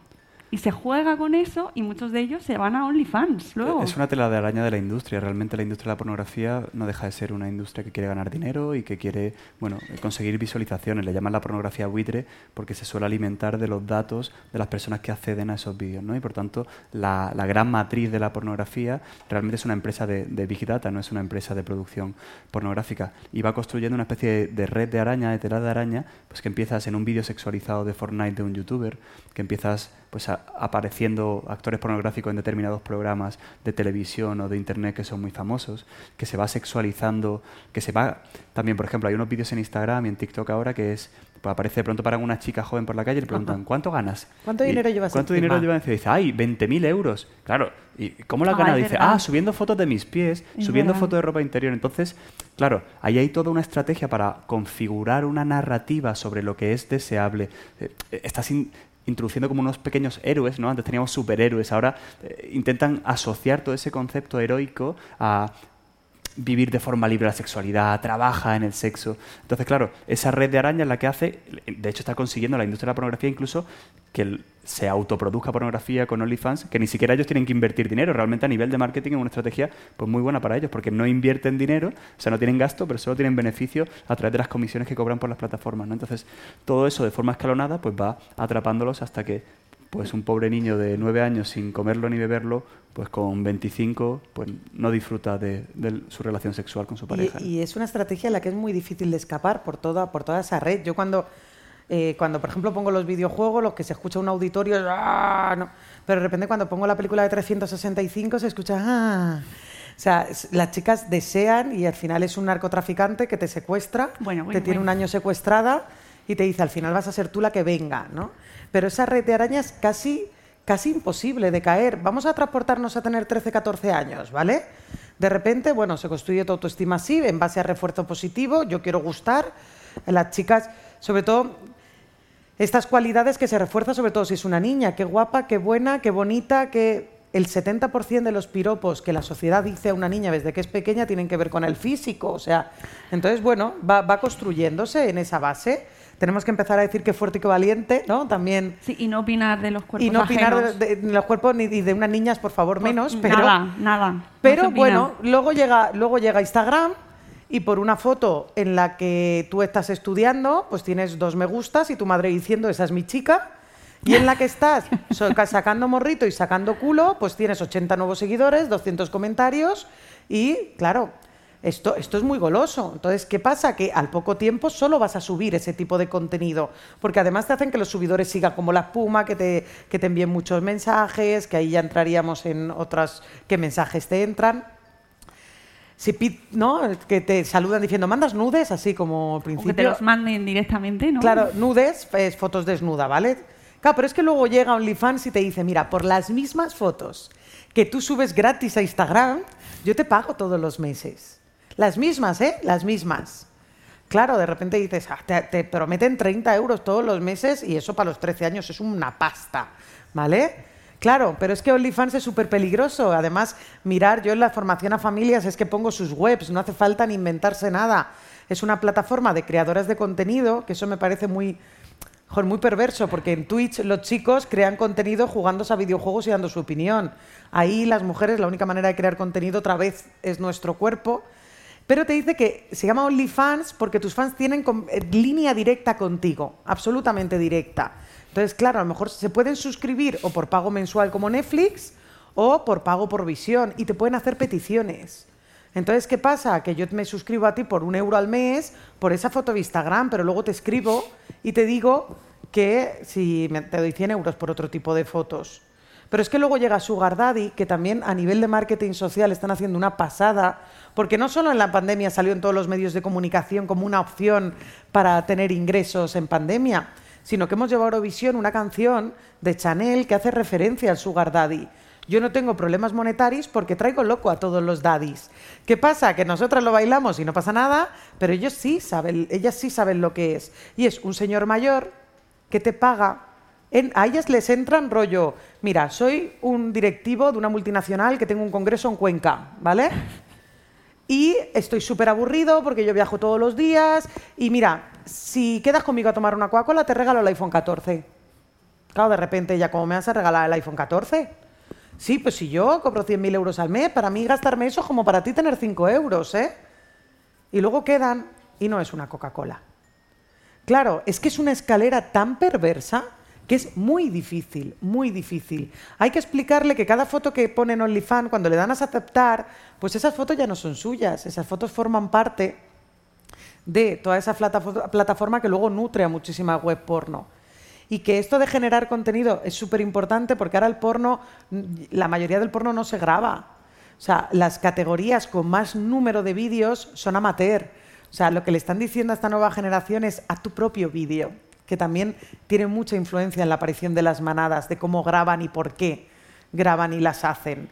¿no? Pero es una, es una escalera tan perversa en el que cuando se, quiere, cuando se quieren dar cuenta están atrapadas en la prostitución. Porque la raíz de la industria pornográfica es la proxeneta, es exactamente la misma.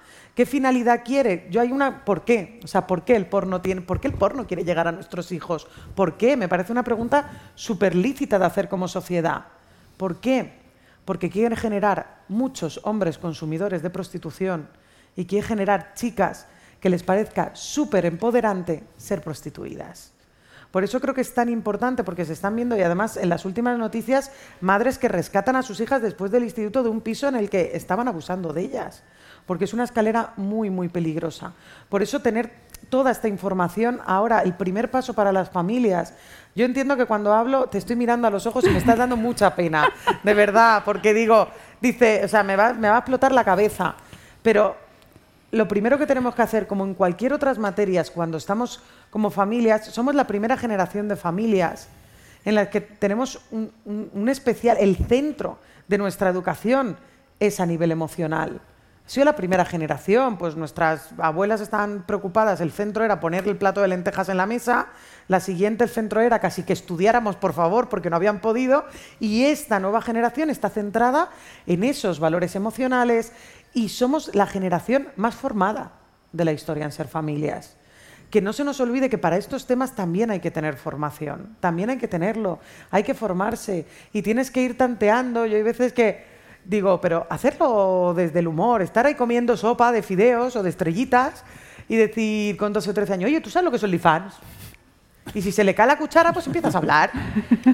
Si no, pues ya, ya te lo explicaré. Esa cuenta no es la mía, no es la mía. Claro, no, no, pero hay que, hay que, hay que medir y sobre todo hay que, hay que hablar, hay que hablar, porque son trampas que se le está llenando de brilli brilli. Mira, eh, hace, hace ya unos años, creo que fue incluso antes de pandemia, eh, fuimos a, a comprar un regalo a- a- al primor, lo voy a decir porque lo voy a decir, y para, para su ahijada, pues, está mi pareja, por eso señalo, de, de 10 años, ¿no? Y, tiene como una zona llena de brilli brillis, unicornios y mucho tal. De repente me dicen, mira, pues esta paleta de sombras de ojos es súper especial, que ya te chirría así solo, ¿sabes? Pero, claro, se llamaba Sugar Daddy. Y de repente cuando abro, cada, cada color significa cena en París, hazlo sentir en el paraíso, sácale todo lo que puedas, cosas así, con brilli brilli y vendiéndolo para, para menores. Por eso estar en su cultura es tan importante, porque esa brecha generacional, ¿qué pasa? Que si algo sabe esta industria, esta nueva generación es que tiene un lenguaje propio, tiene un idioma propio. Mira, Sugar Daddy en su página web, Sugar Daddy España, ¿sabes? Que tampoco se... Tiene un diccionario, tiene un diccionario de tres páginas en las que les, les dicen With Lucky Land slots, you can get lucky just about anywhere. Dearly beloved, we are gathered here today to. Has anyone seen the bride and groom? Sorry, sorry, we're here. We were getting lucky in the limo and we lost track of time. No, Lucky Land Casino, with cash prizes that add up quicker than a guest registry. In that case, I pronounce you lucky. Play for free at LuckyLandSlots.com. Daily bonuses are waiting. No purchase necessary. Void where prohibited by law. 18 plus. Terms and conditions apply. See website for details. Oh, oh, oh, ¿Necesitas ayuda? En O'Reilly Auto Parts te ayudamos. ¿Necesitas algún consejo? Te aconsejamos. Nuestros profesionales en autopartes están siempre disponibles para ayudarte a encontrar lo que necesites. Excelente servicio al cliente es solo una de las ventajas que ofrece O'Reilly Auto Parts. Los profesionales en autopartes.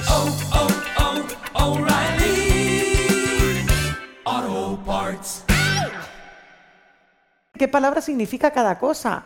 Y, y se muestran así como que no quieren, no, no es nivel económico, pero es que tienen presupuesto, tiene asignación, tiene pago por cita dentro de ese diccionario. Entonces Ay, creo que, que, que- que hay veces que, que sí, que remuevo, remuevo, ¿por qué? Porque esas colas de chicas y esas lágrimas, hay veces que pesa demasiado llevarlas sola y saber que te vas a otra ciudad y que a lo mejor no se lo vuelven a contar a nadie. Entonces eh, necesitamos tener toda esa información también como base educativa para poder prepararles. Es que les soltamos, como tú has dicho, un océano en el que no sabemos de verdad lo que pasa. Mm, eh, justo esta semana se ha presentado en, en, en País Vasco un documental Generación Porno que yo todavía no lo he podido ver, creo que no se ha... Yo participo en- ah, en participas. Claro, pues normal. Si quieres te cuento. pues, pues mira, cuéntanos porque... eh, me, parece, me parece un trabajo Claro. impresionante. Yo participo como profesional, participan muchos otros, igual, eh, incluso actores porno, eh, está fiscalía, está policía, y, y me, me ha parecido muy mágico porque el protagonismo absoluto es de la adolescencia y las familias. O sea, no me preguntes cómo, pero han conseguido familias del País Vasco, de Madrid y de Cataluña, eh, en el que con sus hijos pues se enfrentan a todas estas a todos estos a, a todas estas conversaciones estos temas. Y además imagínate si ya son familias que, que se meten a un proyecto así son abiertas comunicativas hablan un montón pero ver cómo impacta. Yo he participado he hecho mi monólogo eh, con toda la adolescencia se ha grabado eh, me parece muy bonito porque se ha visto lo que sale se ha visto pues que cuando ellos levantan la mano se levantan y cuentan qué vídeos ven eh, podéis desayunar tila y tomar todo el día tila antes de ver. Pero me parece, me parece muy, muy importante esa visión, esa visión en que es la adolescencia quien habla, quien cuenta, quien se cuestiona, unido y acompañado de las familias y los profesionales. Y Son cuatro capítulos de una hora. Por ahora solo se va a emitir en ETV y TV3. Es verdad que, que aún este tema cuesta, cuesta de hablar y, cuesta a lo mejor estar en una televisión nacional, pero, pero me parece que se ha hecho un formato con un cuidado, con una rigurosidad y con una como con un como con un afán de servicio público. O sea, yo he participado con mucho cariño porque yo creo que, que ha hecho mucho trabajo para acercar a las familias eh, una realidad que, que por mucho que hables no muchas veces ves. No sé si queréis hacer preguntas, aprovechad porque nos quedan como 10 minutos Sí, hombre. aproximadamente. Alejandro habla más, perdóname. Y si no, yo sigo. Eh, Alejandro, empezamos. Ah, por aquí hay. Eh, ¿Tenéis micro por ahí? Espera. No, es que podríamos estar aquí Horas. horas, ¿verdad?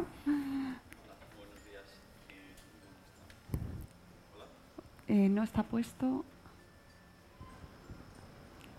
¿Ahora? Sí. Vale, buenos días.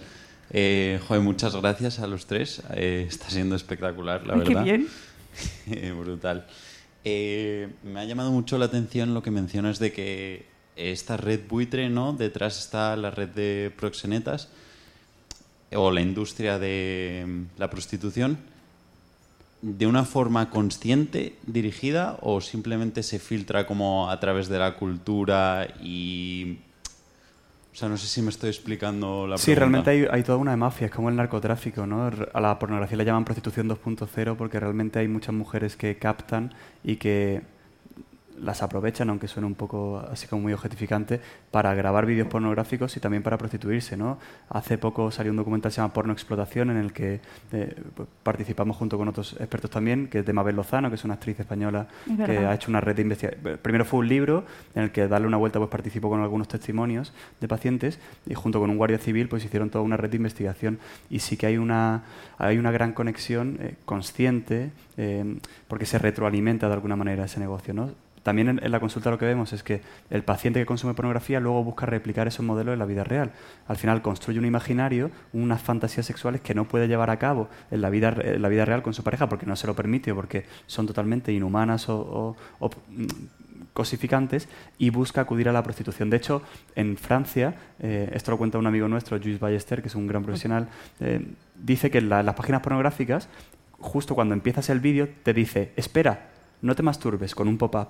Hay una eh, prostituta al lado, a 500 metros de ti, ¿no? O sea, como intentan vincular de forma consciente y a través del propio marketing eh, esa relación que hay entre el consumo de pornografía en la vida virtual al consumo de pornografía, eh, al consumo de prostitución en la vida real, ¿no? Al final son dos industrias que se retroalimentan entre sí y que, bueno, que para acabar con una, en el fondo hay que acabar con la otra y es bastante complicado porque son una, una gran industria que mueve billones y billones de visitas y que al fin y al cabo pues está muy asentada en la sociedad, no hay ningún tipo de regulación, eh, la pornografía, la prostitución sigue estando en, en- todas las carreteras, por cada carretera que pase entre ciudad y ciudad vas a ver varios prostíbulos de los que nadie hace nada, el otro día salió un dato, no sé si era más de la mitad de los hombres habían consumido prostitución eh, en los últimos cinco años, ¿no? Entonces, bueno, sigue estando muy presente y sí que es consciente toda esa vinculación. Al final es una empresa. Y, y sobre todo relacionado con nuestro mm, público que cada vez tiene usuarios más jóvenes y que nuestros hijos, nuestras hijas son eh, público pues, muy buscado y muy deseado Muy por, vulnerable. por las plataformas también directamente. Mm, Es un público clave. O sea, y tienen como objetivo claro eh, un poco deshumanizar por, a, a esta nueva generación. ¿Por qué? Porque miramos la media de edad. Había una generación de hombres que hoy tienen entre 35 y 45 que sí habían absorbido mucho de estos valores igualitarios, de esta construcción de una nueva masculinidad. O sea, sí que había una nueva, sí que hay en esta sociedad una nueva generación de hombres que habían roto con esa agresividad tan, tan tradicional, ¿no? Eh, claro, ¿qué pasa? Que el consumo de prostitución también se había disminuido. Se había disminuido mucho porque ya no era el señor de 80 años del pueblo, pues ahora la mayoría de hombres en edad media, quiero creer, que ya no consumen prostitución de esa manera y ya no cosifican y tienen conciencia de que es un ser humano, ¿no? El que, el que, el que hay en, en ese club y que es necesario rescatar. Entonces, claro, yo creo que ha puesto el turbo con esta nueva generación para romper ese deseo de construcción social y que vuelva, porque no seamos ilusos, es que es, un, es, un, es una industria que mueve muchísimo, muchísimo Y que dinero. está aquí. O sea, que tiene un acceso Y que es la primera vez que se puede llegar tan pronto y tan rápido a, a jóvenes tan, y a preadolescentes. ¿no? El juez Calatayud, que, que es un juez de menores muy conocido, dice que ahora, antes el peligro era niño, no salgas a la calle, ten cuidado. Ahora la mayoría de delitos se producen dentro de casa, con el grooming, con la sextorsión, con eh, todo el acoso online, los delitos financieros que hay online. Por tanto, es la primera vez a la que se puede acceder a este público. Yo siempre digo que esos niños, niñas de 8 años son como una, su cerebro es como una pequeña masa de arcilla muy moldeable, que la puedes ir construyendo y darle la forma que, que tú consideres, ¿no? Por eso siempre se dice que en los momentos de la adolescencia es muy peligroso consumir cannabis por el riesgo de desarrollo de un brote u otro tipo de sustancias. Pues claro, esa huella, esa narrativa, ese guion que van construyendo sobre el sexo, pues ya les va impregnando y se van como improntando de pornografía, se convierten en seres pornificados desde muy pequeños y eso ya va condicionando sus acciones y por tanto van dirigiendo, pues al igual que cuando tú entras a un supermercado, la leche está al final, ¿por qué? Porque es un producto básico y todo tiene un, estudio neurocientífico, también todo esto tiene un estudio detrás. De hecho, la industria del, porno siempre ha sido referente para TikTok, para Instagram y para el resto de industrias porque sus eh, ingenieros de algoritmos fueron los primeros en conquistar todos los espacios publicitarios. Por eso han conseguido ser tan potentes, porque fueron los primeros en conquistar Internet, fueron los primeros en crear cuentas premium, freemium, de, de los que luego se han... Eh, o sea, todo este tipo de, de, estrategias, la realidad virtual, son los, de los primeros en, en, crearla. Ahora vendrá inteligencia artificial, los que aquí hay un gran peligro para la privacidad, los deep nudes o los deepfakes, ¿no? que ya vimos con Rosalía que publicaron una foto suya desnuda con su cara. Eh, claro, esto en manos de chicos y chicas que no tienen lóbulo frontal y capacidad de control, en una clase va a ser muy peligroso a nivel ético, incluso penal, ¿no? Y, y por supuesto a nivel humano y en el daño que puede hacer, pues que a una chica se le publique una foto suya que no sea suya, pero que parezca suya, o a un chico, y con, con toda la intimidad expuesta, ¿no? Pues el daño puede ser una huella pues imborrable, ¿no? Yo creo que las familias estamos muy preocupadas.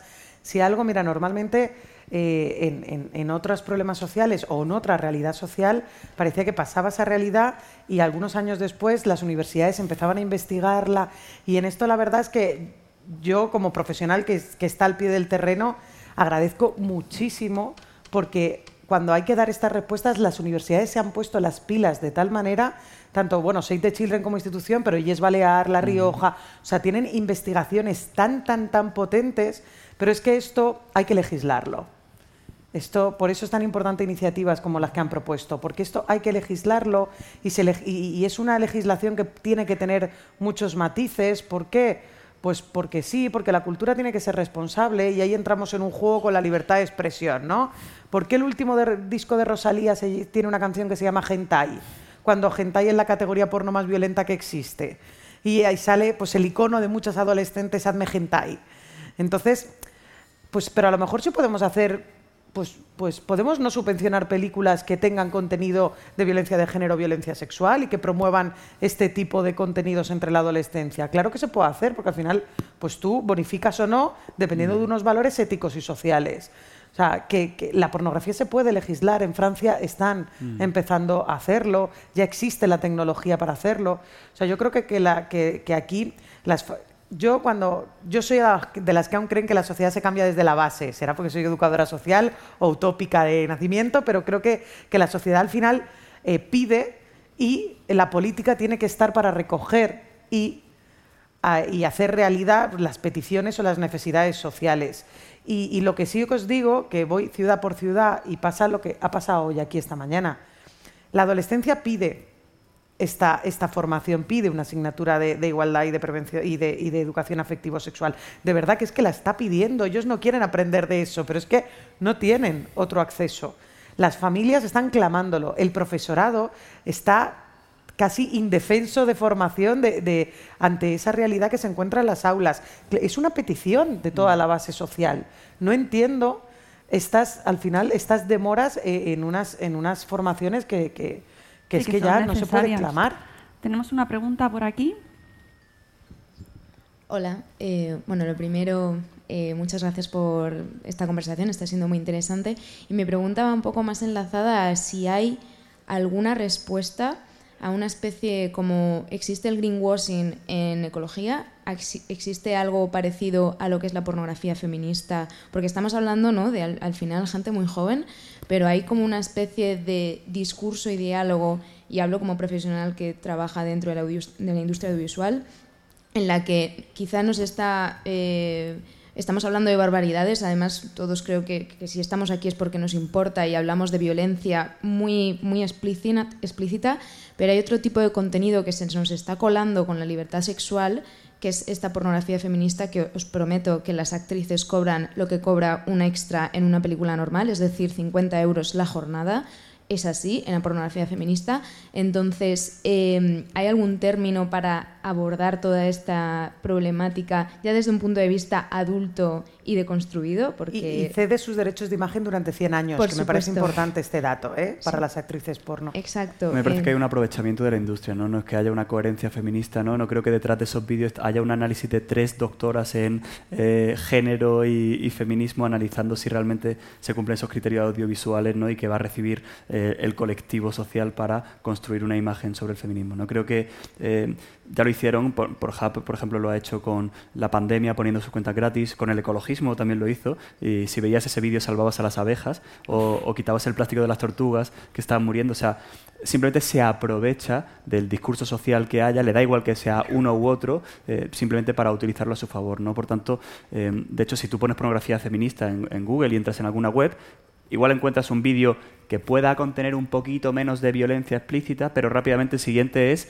eh, agrede a su prima, eh, se acuesta con su hermana, eh, vídeos de incesto, de pornovenganza. O sea que la realidad es que se- no, no es, no, es, no es real, yo creo que es una manera de lavar la, la imagen, que no hay una coherencia y que el porno no puede ser feminista, porque o sea, la exposición de la mujer, la instrumentalización del cuerpo femenino, a mí en sí mismo ya me parece un, un gran problema. Y Marina ha dicho algo interesante que es el por qué consumimos. Yo también digo el para qué, ¿no? ¿Realmente necesitamos la pornografía? O sea, yo trabajo en sexología, hay muchas formas de estimular el deseo, de conectar con las personas, de disfrutar, de, de sentir placer, de, de sentirse a gusto en una relación sexual.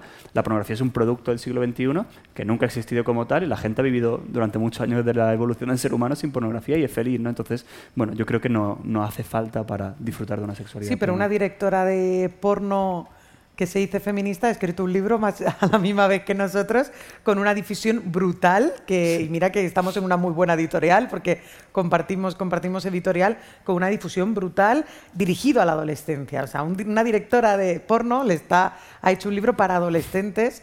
O sea me parece lo que decías al principio súper perverso como, como esta industria al final busca plan A, plan B, plan C, pero que, que entre. Yo pienso como tú, o sea, el porno feminista eh, no, no existe. Quitan la violencia más extrema, pero, pero los roles de poder están. están Y sobre todo que no, no se crea nada con base científica, ese es el problema también, ¿no? Que eh, yo, eh, hace poco me llamaron para asesorar un documental, por ejemplo, ¿no? de, de- de empatía sexual y, y hice un asesoramiento eh, y hay voces y personas que están intentando trabajar por hacer el bien en ese sentido, pero la realidad es que luego eso requerirá también de una eh, demostración científica de que ese programa ayuda o de que ese contenido eh, es bueno, ¿no? Entonces, bueno, yo veo que sí que en los congresos de sexología aparecen pues personas con, que se dedican al mundo del audiovisual que quieren aportar esto, pero claro, luego requerimos que eso se pruebe que también científicamente Mm. sea bueno. Creo que la última pregunta y, cerramos. Hola, buenos días.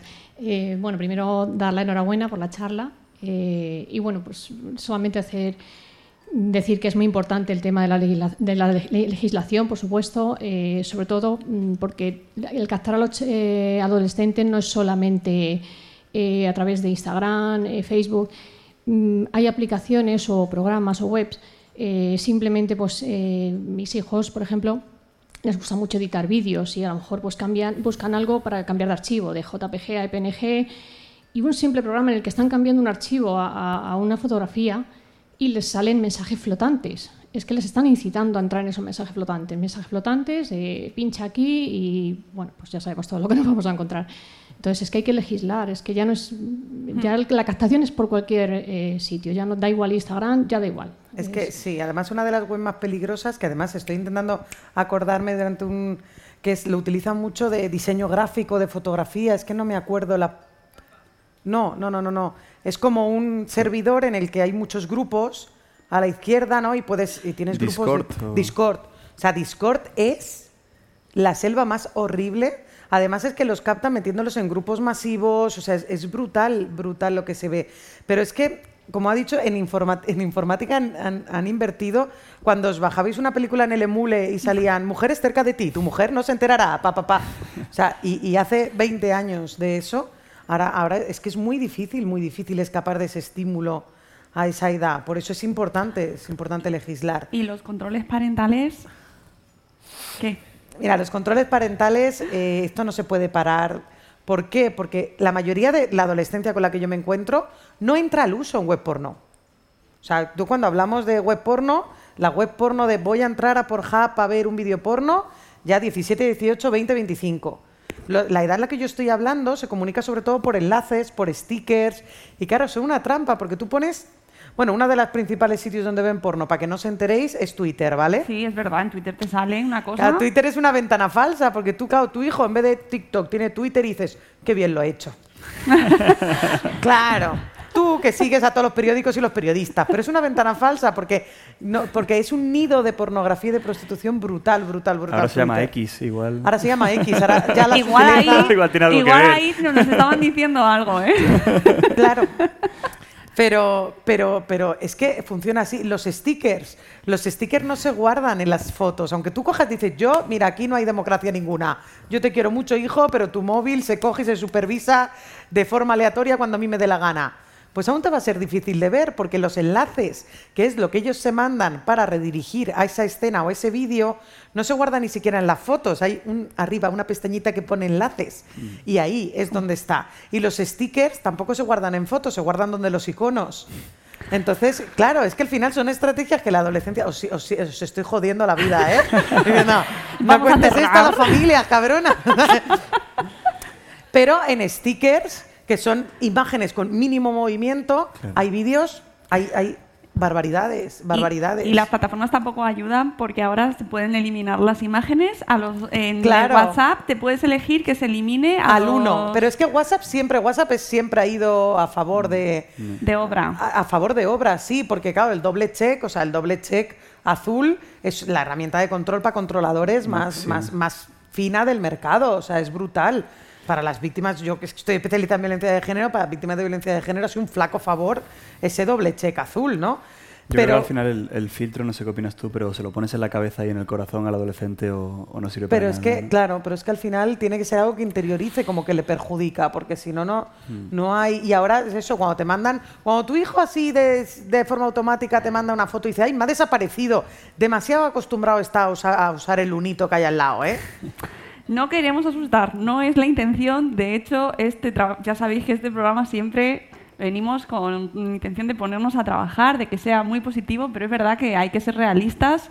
Eh, eh, es muy complicado, es una industria muy poderosa, eh, están muy interesados en captarnos a todos y a nuestros hijos y nuestras hijas también, porque son un público maravilloso, fantástico, están muchísimas horas ahí. Entonces, pues esto es cuestión de estar alertas, de estar alerta, de informarnos y de que leáis mucho, de que leáis estos dos libros. Eh, ¿Por qué no? ¿Cómo prevenir y ayudar en la adicción a la pornografía? Especial, el público es más familia, más adulto. Pero pues ya habéis escuchado a Alejandro, como profesional sanitario, él explica pues esto, eh, las consecuencias de dónde, cómo surge. Eh, de verdad, es un análisis mucho más, mm, más adulto y más para reflexionar en ese sentido, ¿no? de entender cómo funciona, por qué sí, por qué no. El título está muy bien elegido.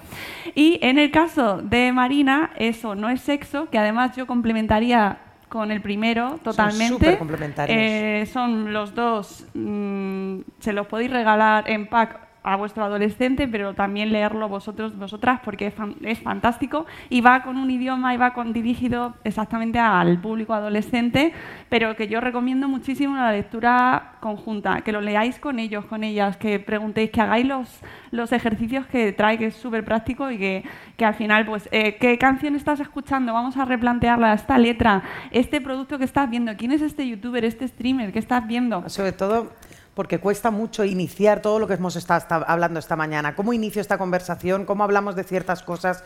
Pues quería dar unas herramientas que son al final dinámicas y actividades, incluso ahí para hacer en familia y Claro. para iniciar esas conversaciones, pues que a veces son muy complicadas. Que no sabemos cómo hacerlo, que no venimos con el carnet de padres y de madres, que deberíamos tenerlo de así venirnos es ahí como magia, pero no nos viene. Y estas conversaciones cuestan mucho porque queremos hacerlo bien, pero no sabemos siempre cómo hacerlo. Entonces, estos dos libros fundamentales para los que nos estáis viendo aquí, los que lo escuchéis luego, eh, recomendación absoluta. También os recomiendo el de nuestra amiga Mamen Jiménez, que es sexóloga también, de esto sí se habla, para empezar a hablar sobre sexo pues desde que son muy chiquititos y entender la, eh, pues la educación afectivo-sexual de una manera mucho más eh, positiva, eh, natural, ¿no? Y entender que esto hay que hablarlo para que no tener que llegar luego eh, tener conversaciones y tener que ir a ver a Alejandro. Lo siento, pero es así.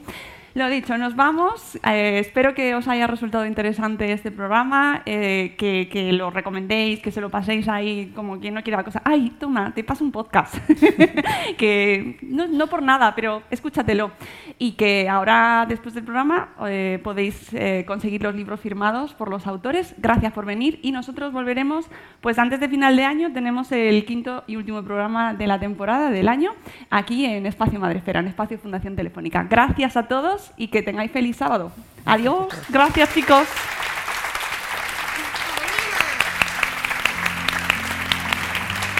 Me voy a levantar. Puedes.